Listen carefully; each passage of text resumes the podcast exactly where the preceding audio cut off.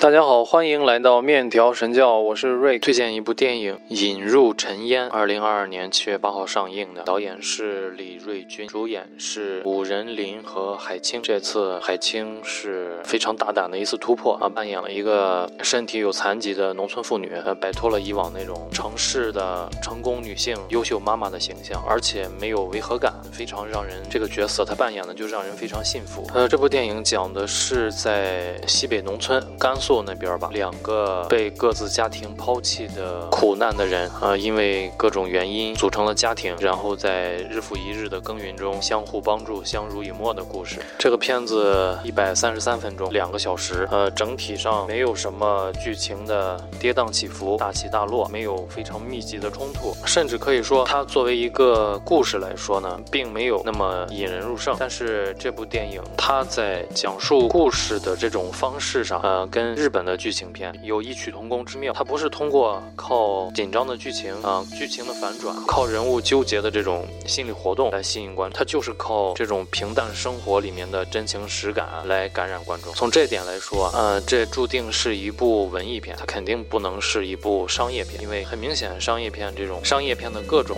引人入胜的桥段它都没有用。我在观看的过程中，经常有这种预感，经常有预感油然而生，是什么呢？就是像这种中国。国最底层的贫困的农业家庭，他们已经贫困到什么程度呢？我们不是用金钱或者是物质来衡量，而是这个导演是用什么来衡量的？只要有人来敲他们家的门，来上门拜访，指定是又想从这个穷困潦倒的家庭上获取利益，就像蚊子吸血一样，无一例外，所有的都是。这个时候，我感觉他们家的门，他们家的访客就变成了一个一个过来传达噩耗的敲门人，没有一个人是带。着好消息来找他们，这种现象据我所知非常普遍，但是只有李瑞军导演把握住了，不会有任何好的事情会在这个家庭上上演。他们在努力保证自己不被饿死的情况下，尽量的把日子过得更好，但是一个一个的这个噩耗，一个一个的敲门人，又把他们拖入深渊。在这个过程中，我在想哪一件事会成为压死骆驼的最后一根稻草？他们可以没有尊严，没有电视，没有欢乐，没有房子，没有家具，但仍然。非常坚强的活着，但是在这种时候，甚至还要有人过来吸他们的血，这个桥段设计的就特别的精彩，巧妙绝伦。这部电影第一个镜头出现的不是主人公，而是一头驴。我认为这头驴的存在，这头驴对主人公的重要性远远大于他的老婆，也就是海清扮演的这个桂英对主人公的重要性。当然，这是在生存层面上，但是在精神层面上呢，桂英的出现就完全拯救了主人公。在我还在持续的猜想还会有什么样不好的事情会发生在他们的头上的时候，究竟什么事情会成为压倒马老四的最后一根稻草的时候，这件事。突然的就发生了，非常没有理由的，非常非常不合时宜的发生了。这部电影非非常详细、生动、沉稳的表达出了一个马老四这样的天性善良的、勤恳的、温柔的、扎扎实实过日子的好人，不一定会有好报。有的人打驴，有的人护驴，有的人把打水的时候捉到的蝌蚪放回到池塘，有的人把癞蛤蟆绑在手腕上，有的人说借东西就是一码归一码，有的人让你献血，问你衣服还合不合身，有的人累死累活。的砌砖盖房，有的人挖空心思。想要占贫困户的便宜，申请楼房。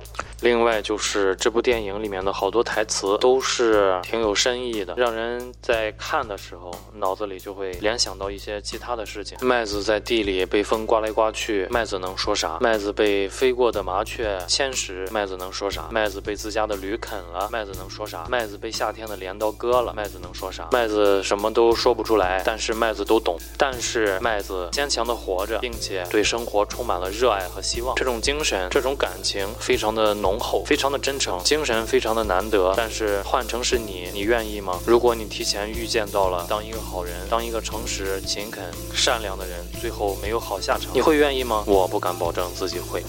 他是，他确实是要描写马老四和桂英的感情线，他们的感情也确实是特别的感，润物细无声。可是他真的想表达的是感情这条线吗？我觉得这才是这部电影最值得被研究和探讨的地方。我看到豆瓣评论里面有一句话，有个网友说，最可怕的不是被贫穷限制了想象，而是有一天我们失去了对贫穷的想象。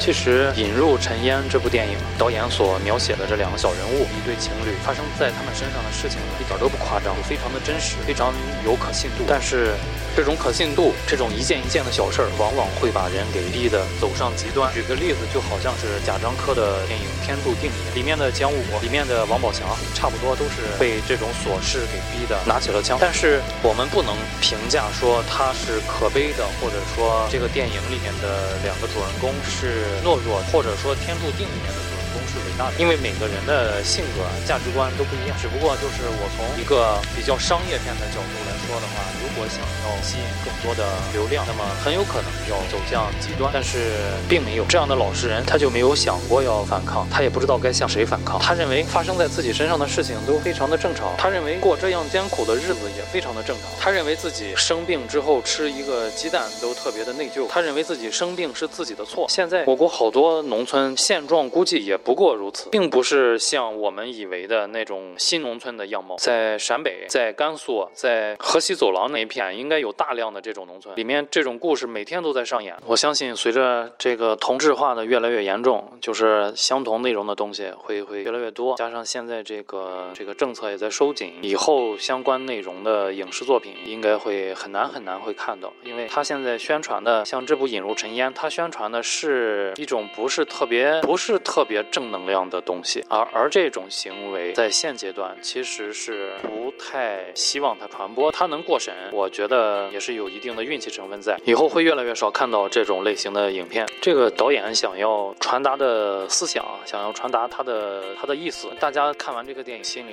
都能够略知七八，已经说得非常明白。不管是通过演员的嘴，还是通过导演的这个镜头，他都说得非常的清楚。可是这个事。情把它说明白，意义在哪里？有的时候啊，说不说是一回事儿啊，说出来之后有没有用又是一回事儿。如果这个事儿说出来没有用，还有没有说出来的必要性？我觉得这是一个挺好玩的、挺好玩的观点。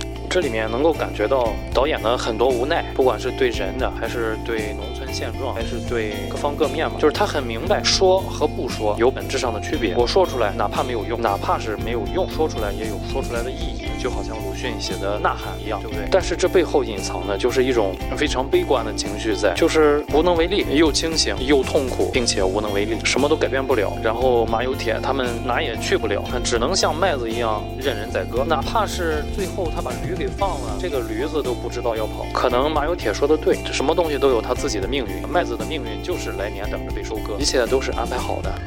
总之，我还是希望能够越来越多的看到类似这种题材的电影，就是能够反映更多的社会问题，哪怕没有用，哪怕得不到结果，解决不了，但是我相信看的人多了，就好像是近期的一些社会事件一样，它传播的多了之后，它就会逼着有人会为这件事情给一个结果。最后，我想说一下，就是最近也算是比较发人深省的一个疑问吧，就是说大家经常分不清楚辛苦和苦难。我认为哈，我认为。